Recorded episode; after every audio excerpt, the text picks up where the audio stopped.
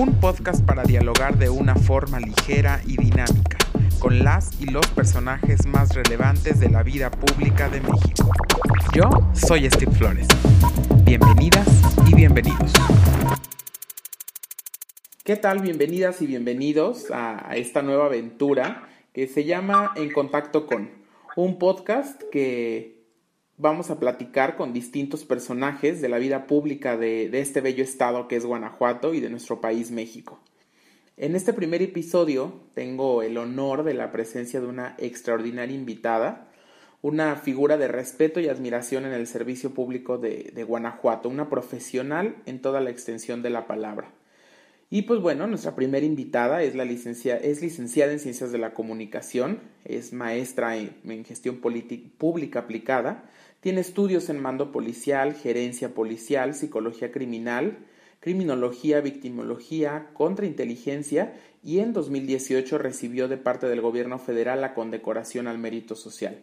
Actualmente es la secretaria ejecutiva del Sistema Estatal de Seguridad Pública del Estado de Guanajuato. Y bueno, pues sin más preámbulos, señoras y señores, hoy nos ponemos en contacto con la maestra Sofía Wet. Sofía, bienvenida.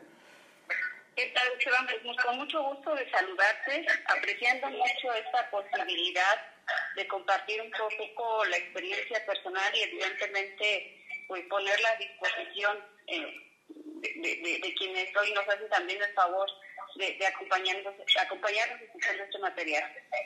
Sofía, pues tanto para ti como para nuestra audiencia ponernos un poco en contexto de qué va nuestro primer episodio. Nuestro primer episodio va y vamos a dialogar de la importancia de ser un profesional en, el mundo laboral, en nuestros trabajos, que, cómo nosotros entendemos el ser profesional, qué importancia eh, tiene en el éxito laboral el, aplicar este profesionalismo, ¿no? En la chamba de nuestros sueños.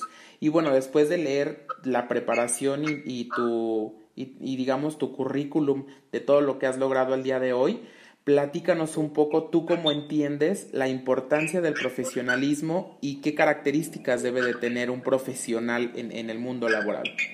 Pues mire, yo creo que eh, ser profesional, cuando alguien es profesional es un sinónimo de prestigio.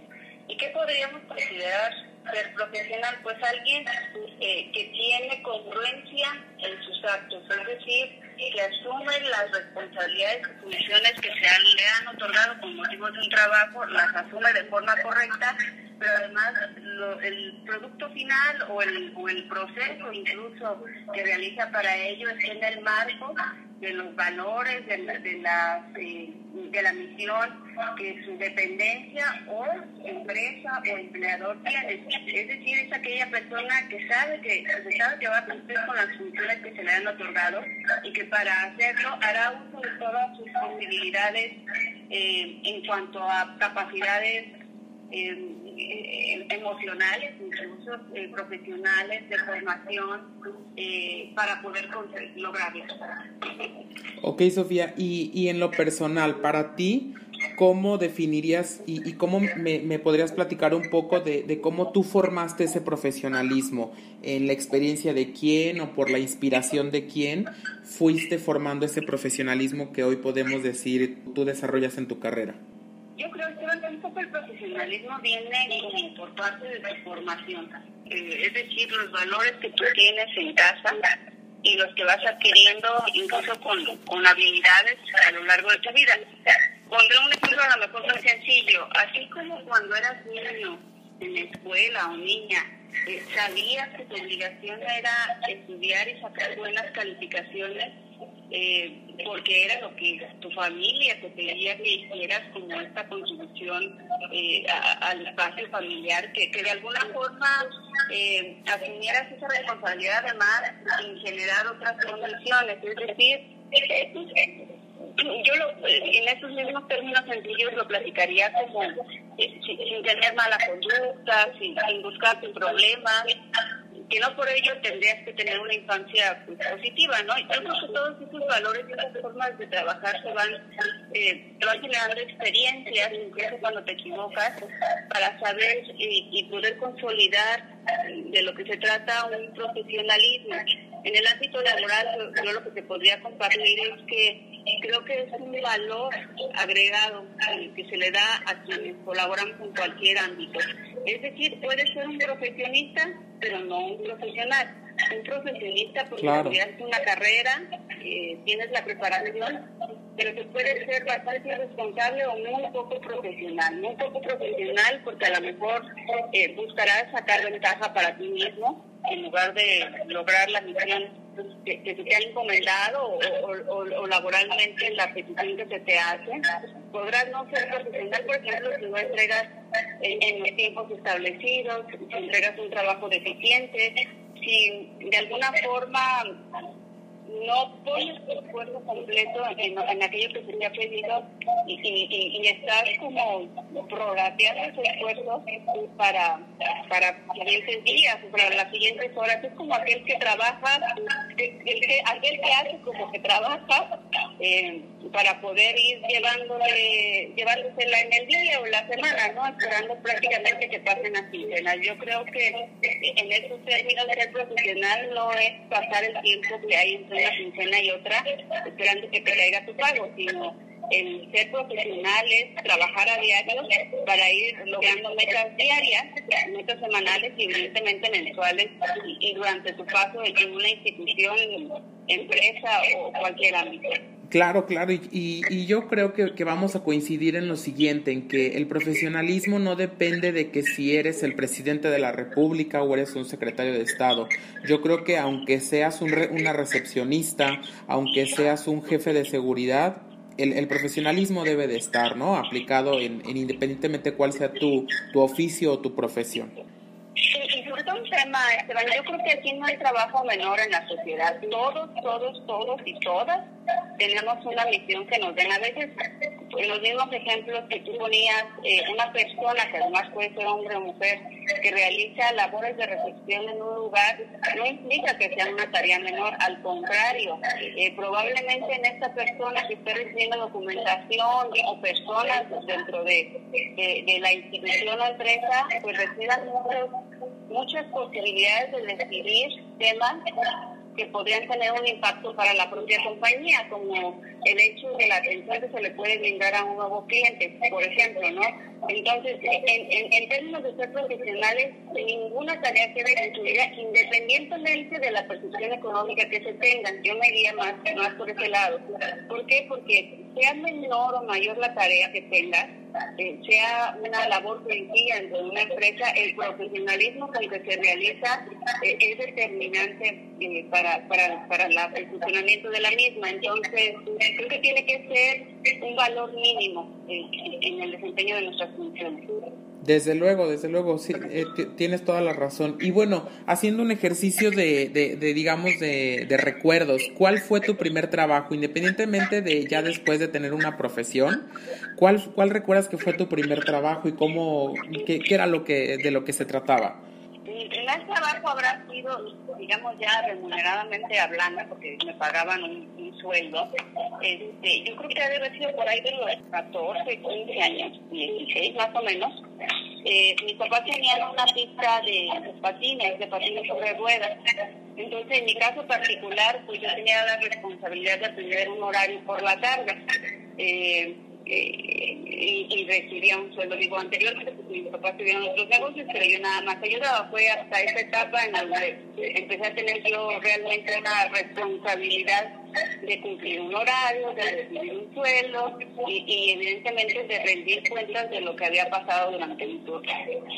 Ok, ok. Y hablando de ya, ya de una manera más profesional, yo no sé si al día de hoy tú podrías decir que, que la tarea que desarrollas es el trabajo de tus sueños, pero más allá de, de cuál es, ¿cómo lo definirías? ¿Qué debe de tener o qué tiene el trabajo de tus sueños? Yo en ese sentido creo que el trabajo de nuestros sueños es el que nosotros vayamos construyendo. Eh, si nosotros vamos de malas a un trabajo, por más bueno que sea, o por más eh, extraordinario que pudiera parecer a otros ojos, lo vamos a hacer un trabajo pues, eh, complicado, ¿no? Entonces yo creo que uno tiene la posibilidad de construir ese trabajo de los sueños. ¿Cuáles serían, por ejemplo, a mí eh, algunas características? Primero, pues que sea un trabajo en el que tú puedas aprender a disfrutarlo en, la medida de tus capacidades. un trabajo en el que aportes algo a la sociedad, es decir, que no únicamente sea un tema de obtener un recurso económico, que evidentemente es muy necesario, eh, es indispensable para satisfacer necesidades, pero también que te permita dar ese plus de que tu labor trascienda más allá y le genere un beneficio a una persona. Lo, la conozcas o no, esa persona sea pública o no, eso es lo de menos. Yo creo que aquí lo principal es poder trascender a través de tu trabajo, pero también además, a lo mejor un trabajo que te permita conocer personas, descubrir cosas, descubrir temas, es decir, que un trabajo que siempre sea fuente de conocimiento. No quiere decir que, que hay que hacerlo además que vayas aprendiendo sobre la marcha, pero que además eh, el panorama que tú pudieras tener fuera, se pudiera ir ampliando hacia otros horizontes y, que pues evidentemente te permita hacer un balance con tu vida personal, eh, que, te permita generar estos equilibrios y, y, y qué mejor si además de tu trabajo en el que te permita ayudar a otras personas. Y diste en el clavo con, con un tema que vamos a, hablar un poquito más adelante de ese balance con la vida personal, porque ciertamente pues no, no todo es trabajo.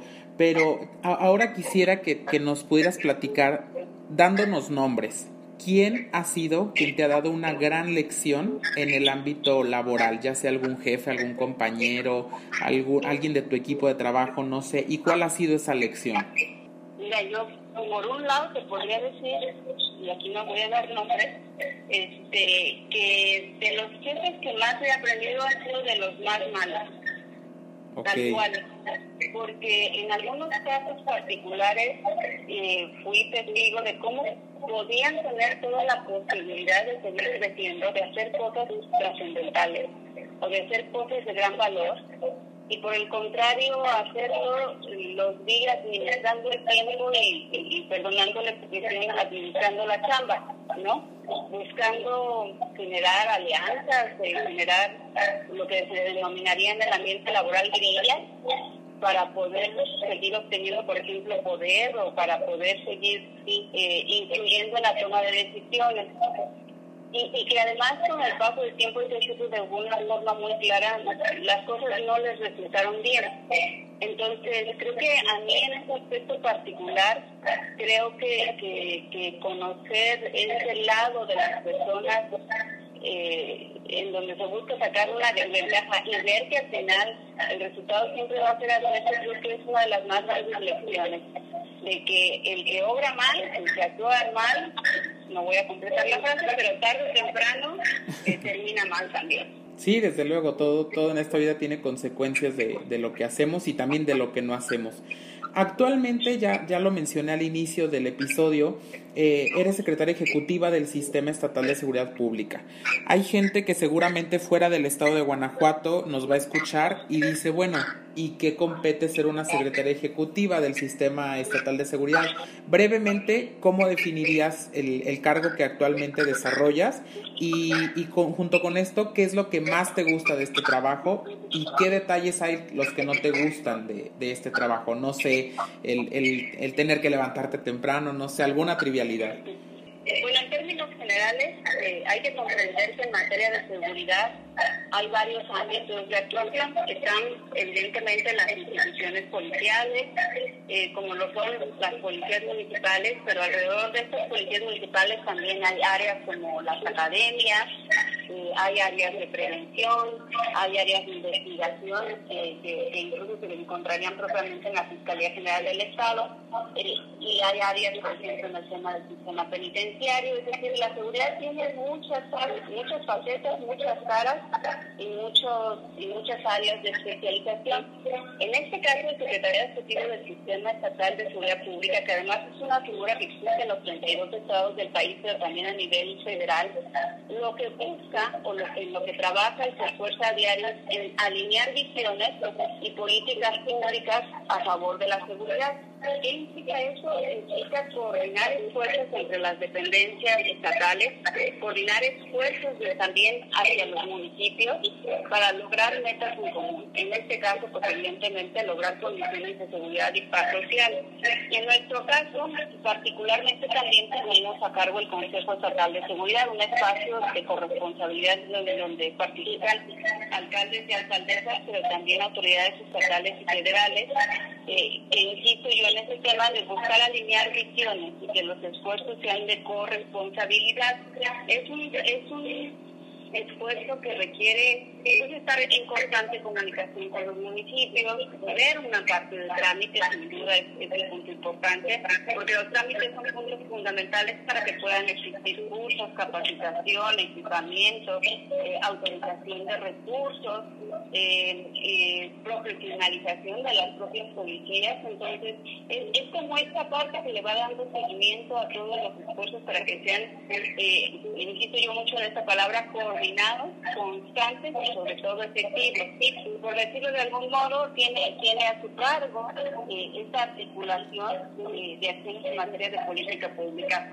¿Y qué podría ser lo que no me guste? Yo creo que difícilmente eh, yo te podría hablar de algo que no me guste. Por ejemplo, tal vez si, mi trabajo implica levantarme temprano, pues entiendo que es parte, pues, es parte del paquete, ¿no? Si el trabajo implica salir un poco más tarde, de lo habitual, pues también es parte del paquete. Uno va eh, comprendiendo que, que, como lo que yo te decía, uno va haciendo del trabajo lo que uno quiere ser. En mi caso particular, algo que me gusta mucho a mí en ese sentido es eh, que en, mi caso particular y, de parte de algunos integrantes y algunas integrantes de este equipo de secretariado, pues hay una experiencia en materia policial. Eh, yo soy eh, inicialmente Policía Federal, hoy integrante de Guardia Nacional con licencia eh, desempeñando un cargo en, el gobierno estatal con una petición del gobernador y esta formación que he tenido durante los últimos pues, prácticamente ya 15 años pues me permite tener una actitud de, la visión ¿no? y poder de alguna forma desde mi ámbito generar, motivar, provocar decisiones que permitan que los que hoy y las que hoy están en la calle vistiendo un uniforme tengan las mejores condiciones para el ejercicio de sus funciones, en materia de capacitación y en general ir, ir eh, aportando, provocando mecanismos que permitan la profesionalización, pero también la dignificación de la función policial. Eh, en ocasiones, históricamente en nuestro país hemos creído que los, las y los policías son ciudadanos de segunda, ¿no? Eh, no, no tampoco los casos en los que hay personas que nos voltean, porque me incluyo, nos ha tocado, evidentemente en el informe, se voltean a ver por debajo del hombro, ¿no? O que incluso te preguntan qué haces ahí o por qué decidiste estar ahí. Yo te podría decir que en ese sentido, eh, ser policía es una de las mejores profesiones que un ser humano puede tomar, porque es la oportunidad de hacer algo a favor de los demás. Eh, precisamente valorando esta profesión y esta vocación desde este secretariado, por lo que estamos a diario pues, buscando dar el mejor esfuerzo a favor de las compañeras y de los compañeros. Qué, qué padre escuchar cómo, cómo defines esta labor, porque ciertamente para nosotros la desconocemos o se nos hace lo de menos, pero es, es de, suma importancia e incide en, en, el, en, la vida diaria de, de aquí, de, de, nuestro estado. Y, y pues to, digamos, todo esto es, es lo, lo, padre, lo bonito, la satisfacción que, que a ti te da tu, tu trabajo, pero sin duda también ha habido algunos desavenencias, ¿no? En este camino. ¿Alguna vez te llegaron a despedir de algún trabajo, Sofía, o te ha tocado despedir a alguien y cómo, cómo ha sido, pues, pues el, vivir ese proceso, ese, ese momento? En primera instancia, yo creo que eh, cuando te despiden o, hay algún tipo de decisión laboral que implica que tú dejes tu trabajo, yo lo entiendo mucho como un tema de ciclos, ¿no? De ciclos que se cierran, pero de puertas que se abren si es que sabes eh, buscárselas. Yo en mi caso muy particular, la verdad es que eso me da un poco de de, emoción, o no, no, cómo explicarlo, las ironías que, la, que la vida se presenta en ocasiones. En el caso, y, voy a hablar del año y no, y no sin preocuparme de si están cuenta o no, solamente decir que estaba muy chavita también. En el año 2016, eh, digo, te, te, platico, sabes que soy comunicadora de profesión, eh, es decir, de licenciatura, eh, posteriormente me ido especializando en otras materias, pero en ese año 2016 yo lo inicié en, la ciudad de León a, cargo de un noticiero de radio, un noticiero de radio que teníamos, si no mal recuerdo, al mediodía, ¿no? Un noticiero que lo habíamos ido creciendo y que iba bien. Un buen día eh, se presenta el jurídico, habrá sido por alrededor del mes de febrero, marzo, más o menos en esa época, y nos comenta que pues la radiodifusora pues, va a cerrar los espacios informativos y que por ende pues, mi espacio y evidentemente mis sueldos iban a quedar fuera de los proyectos de inversión para este año de la radiodifusora. Yo lo, con lo que me topé fue con lo que equivaldría a un destino, que era finalizar mi contrato, ya no había espacio para mí. En ese momento, pues sí es complicado porque finalmente usted no tiene una expectativa. Yo pensé muchas cosas, pensé tomar un año sabático, eh, evidentemente yo había terminado la universidad, pensé en buscar la posibilidad de estudiar en el extranjero, busqué muchas, eh, busqué opciones que, que, que, me permitieran seguir creciendo. Y para no hacer el cuento largo, ese año 2006, que, que lo inicié de alguna forma con, con el término de mi contrato, lo finalicé en el mes de diciembre en la residencia oficial de los Pinos, trabajando para Presidencia de la República. Eh, eh, yo me incorporé el 1 de diciembre de 2006 a Presidencia de la República directamente. ¿Y por qué llegué ahí? creo que es padre compartirlo porque dentro de este cierre del ciclo y las decisiones que después había que tomar, fui tomando decisiones que tal vez no me dejaron en mi ámbito de, de, de, comodidad. Probablemente tomé decisiones arriesgadas que me permitieron llegar a lugares insospechados. En ese año de 2006, eh, yo en mi caso particular, entendiendo que tendría que enriquecer mi experiencia personal, y, y más allá de si yo era simpatizante, militante de un partido político, decidí entrar a, las campañas políticas, insisto yo mucho desde el ámbito de la comunicación.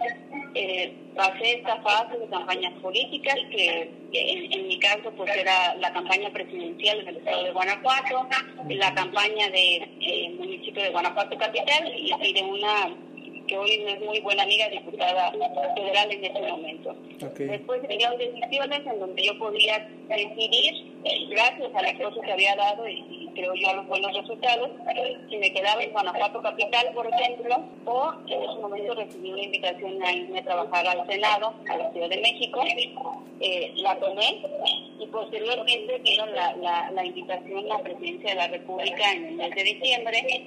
En mi caso particular, pues fue eh, de alguna forma cumplir el sueño que, que, que muchas personas tienen, que es terminar trabajando para la figura máxima de autoridad en un país, ¿no? O de representación del Estado, que sería un presidente. Entonces, eh, para mí fue un ciclo que cambió. Puede demostrar a mí y a muchas otras personas que aunque una puerta se cierre, hay muchas más que se abren cuando tienes la vocación, cuando te has desarrollado bien y cuando tienes esta pasión por seguir trabajando.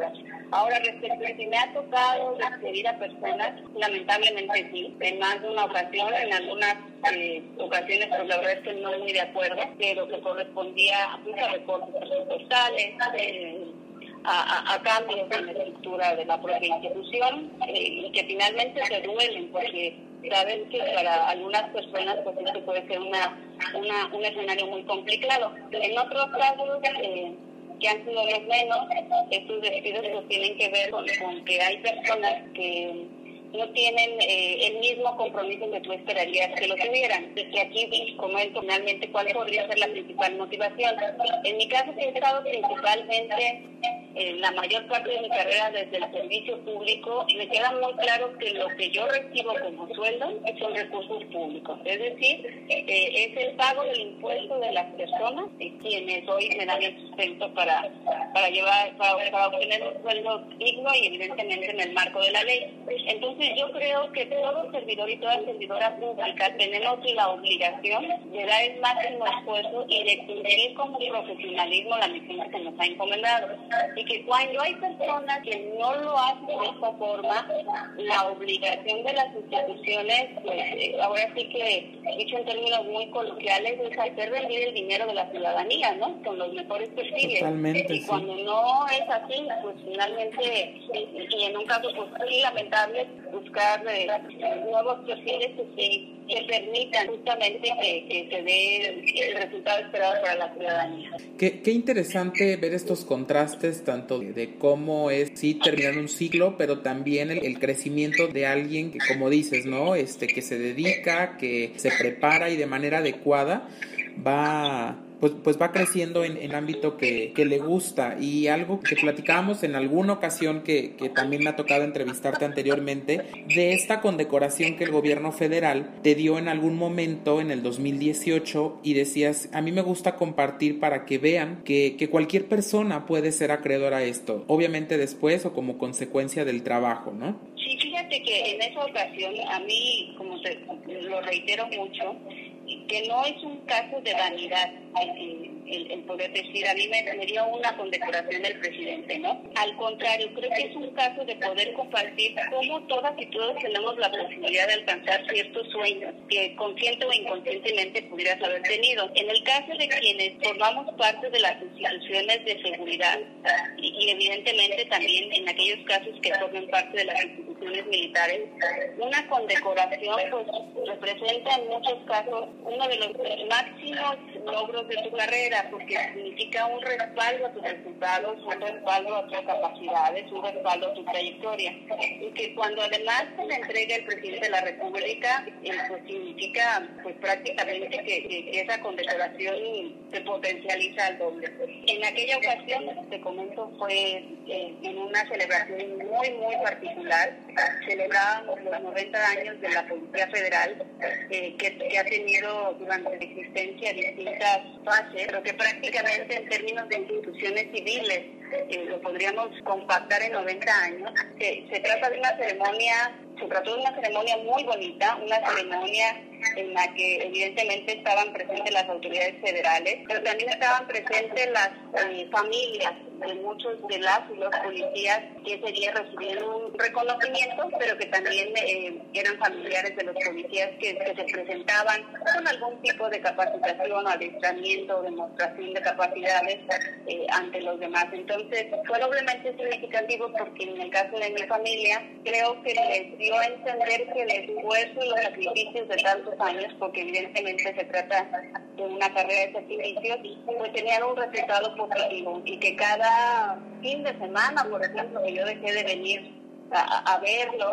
que cada vacación que yo certifiqué porque no podía tomarlas, pues habían tenido un resultado eh, positivo en mi trayectoria y, especialmente eh, entender que ellos eran partícipes de, este reconocimiento y, que además eh, creo que es una de las pocas veces que, que he hecho llorar a mi mamá de emoción. ese día mi mamá estaba muy emocionada, evidentemente mi papá orgulloso, estuvieron mis hermanos, mis sobrinos, mi familia completa en, un evento que, que difícilmente se nos va a olvidar, porque además yo te decía que es un evento extraordinario y de verdad lo es, donde ves la vocación, la lealtad a México de muchos hombres y mujeres que a través del uniforme y el servicio público tienen una misma misión de servicio que, compartimos. Qué bonita experiencia porque hasta en, tu voz se escucha cómo te vuelves a emocionar recordándolo. Y bueno, ya como para ir concluyendo en esta última parte de, de esta charla, eh, diste en dos puntos muy importantes, los sacrificios, en ese momento pues era el tiempo para la familia, para tus hermanos, para eh, tus papás, pero al día de hoy pues yo creo que también es un balance con la familia que tú has formado. ¿Cómo has aprendido a balancear eh, tus tiempos, tus prioridades entre la vida familiar y social? ¿Cómo ha sido este, este balance, no? Y aparte pues también de, de los sacrificios que se continúan haciendo, porque pues mientras más crece uno laboralmente, yo creo que también uno sacrifica más. Yo creo que yo en, mi trayectoria he tenido distintos momentos. Yo te podría decir que uno de los momentos más complicados fue cuando inmediatamente me fui a vivir a la Ciudad de México y dejé pues atrás a, a mi familia, a mis amigos y, y, la, y el estilo de vida que yo conocía, ¿no? De saber, pues, eh, desde dónde ir a comer, dónde comprar cosas, dónde salir a divertirse, tener siempre aquí marcarle para poder salir, saber que, que podía, yo vivía en casa de mis papás, evidentemente, eh, y el moverme a la Ciudad de México, a una ciudad tan grande, con, tan, con tantas complejidades, eh, con personas que yo no conocía, yo prácticamente llegué a la Ciudad de México, una de mis una parte de mi familia vive allá y, pues únicamente eran las personas que conocía. En el trabajo no, no conocía absolutamente a nadie, pero que además eh, tienes que ir aprendiendo también a tener inteligencia emocional y social, también por decirlo de algún modo, para poder relacionarte y generar otro tipo de relaciones fuera de las que tenías, otro tipo de amistades,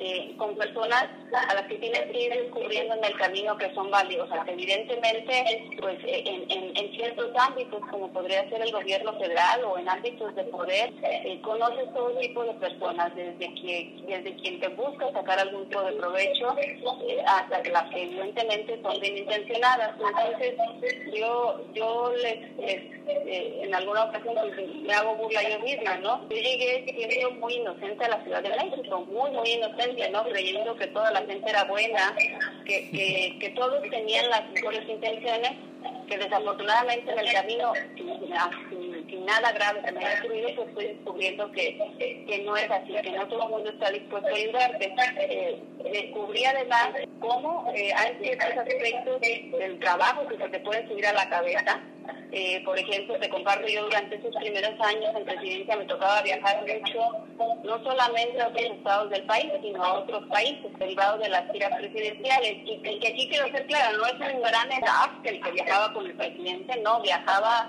pues, un pequeño grupo de personas que lo que promovía o lo que tu responsabilidad era pues que las giras fueran exitosas y que te subías en un avión y aparecías en el otro lado del mundo y te olvidas lo de que descanses un día por aquello del jet lag, al contrario, que bajabas directamente a trabajar a la embajada y de regreso eh, al día siguiente ya tenías que estar en el trabajo. Es decir, un ritmo de trabajo muy, muy, muy pesado, eh, muy matado pero que eh, te decía yo en este caso de que hay personas que van cambiando con ese tipo de aspectos. Yo vi personas que se subieron en un ladrillo y se marearon.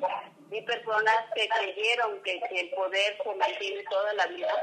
Y yo creo que en mi caso uno de los retos más grandes fue eh, darme cuenta que yo seguía siendo Sofía, que, que, que mi lugar de origen seguía siendo San Francisco del Rincón y que todo este tipo de trabajos que a veces pudieran ser glamorosos, que no lo son, son momentáneos y que, como dice la frase, una vez terminada la partida de ajedrez, la reina y el peón vuelven a la misma caja.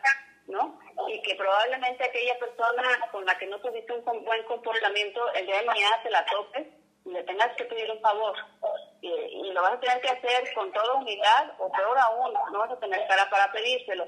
Entonces, eh, yo creo que fue una época de mucho crecimiento personal, de, buscar siempre ser muy humilde, pero además un punto muy importante, de no dejar de lado tus afectos y lograr ese balance que tú comentabas. En mi caso particular, yo sigo teniendo las mismas amigas de la primaria prácticamente, las mismas. Eh, porque hemos sabido lograr eh, consolidar una relación de confianza y amistad durante muchos años y que todos sabemos quién es quién eh, y que todos sabemos cuáles son eh, lo que nos emociona, lo que nos duele, en qué nos somos buenas, cuáles son nuestras limitaciones. Y en el caso de la familia, pues es algo similar. Yo creo que son esos hilos que te mantienen atados a la tierra, pero que además te sirven eh, muchísimo para poder siempre encontrar eh, cuál es tu lugar, en dónde estar, y que cuando te andes perdiendo, pues nada más dejarles al hilito, lo vayas siguiendo y, recuerdes que tu casa es y será siempre tu familia y la gente que quieres. Totalmente, Sofía, pues de verdad que muchísimas gracias. Yo me quedo con, con tantas lecciones, con, con, también con anécdotas muy interesantes de, de conocer facetas tuyas de, este ámbito laboral, aprendizajes. Muchísimas gracias de verdad por compartir estos momentos. Lo más valioso que tienes al día de hoy que es el tiempo, también tu experiencia. Gracias, gracias de verdad por estar este día en contacto con nosotros. Y pues no sé, algo que tú quieras eh, decir a manera de conclusión antes de, despedirnos. Primero agradecerte por este espacio y creo que lo que hoy yo pudiera compartir, tanto a mi generación como a las que vienen, es que eh, yo creo que el principal reto es tener la humildad de poder ir aportando distintas misiones. Desafortunadamente hoy, te lo digo porque lo veo, hay quienes creen que, que el trabajo que te van a ofrecer es de jefe o de dueño de una fábrica, o sea, que existen esos trabajos.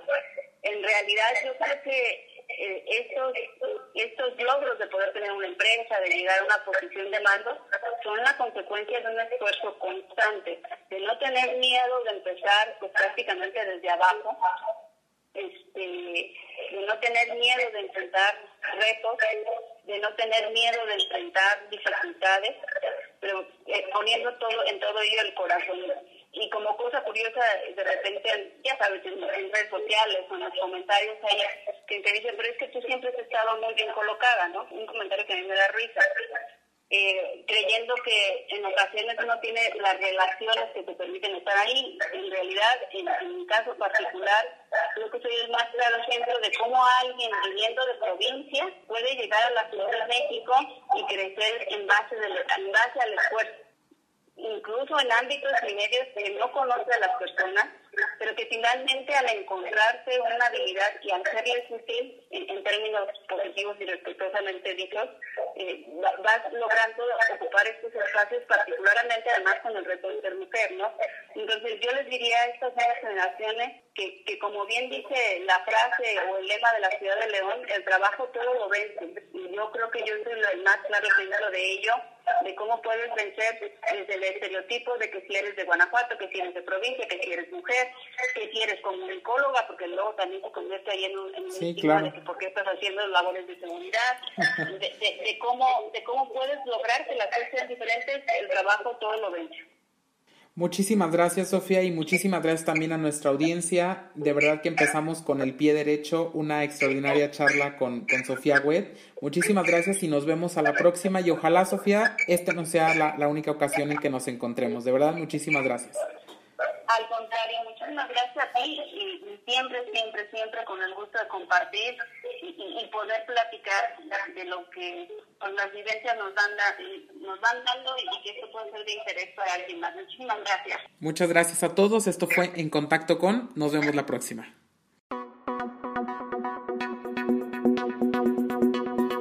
Cada lunes y jueves a través de Spotify nos pondremos en contacto con.